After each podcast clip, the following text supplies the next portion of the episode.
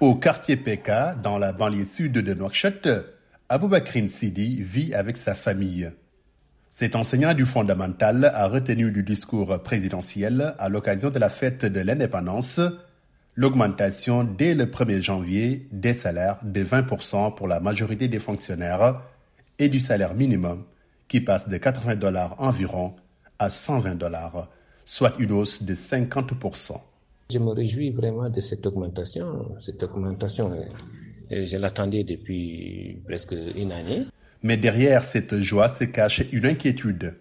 Car face à la multiplication des charges dans un contexte de flambée des prix, le père est loin d'être sûr que cette augmentation va lui permettre de satisfaire l'ensemble des besoins de la famille. Si les prix sont, sont, très, sont très élevés ici à Montagne, surtout le coût de, le coût de, le coût de la vie.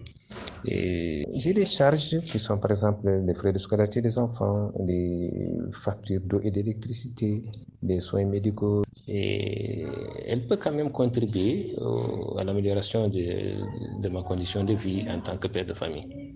Mais si elle était quand même euh, plus, ça allait être mieux. Mieux, c'est ce que demande aussi Mohamed Lamine Ebi Mohamed Sidi.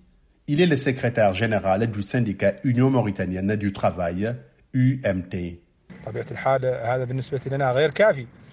De toute façon, nous la considérons insuffisante. Mais à chaque fois qu'il y ait une augmentation dans le cadre des salaires, nous le saluons.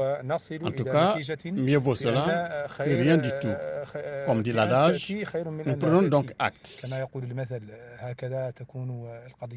En effet, les centrales syndicales exigent de l'État une augmentation de 100% du salaire minimum, comme exprimé dans leur plateforme revendicative transmise à l'État lors de la fête du travail le 1er mai dernier.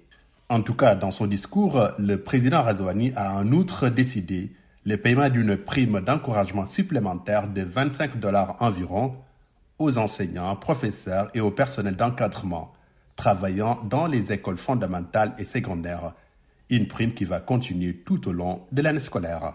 Mohamed Diop pour VOA Afrique, Nouakchott.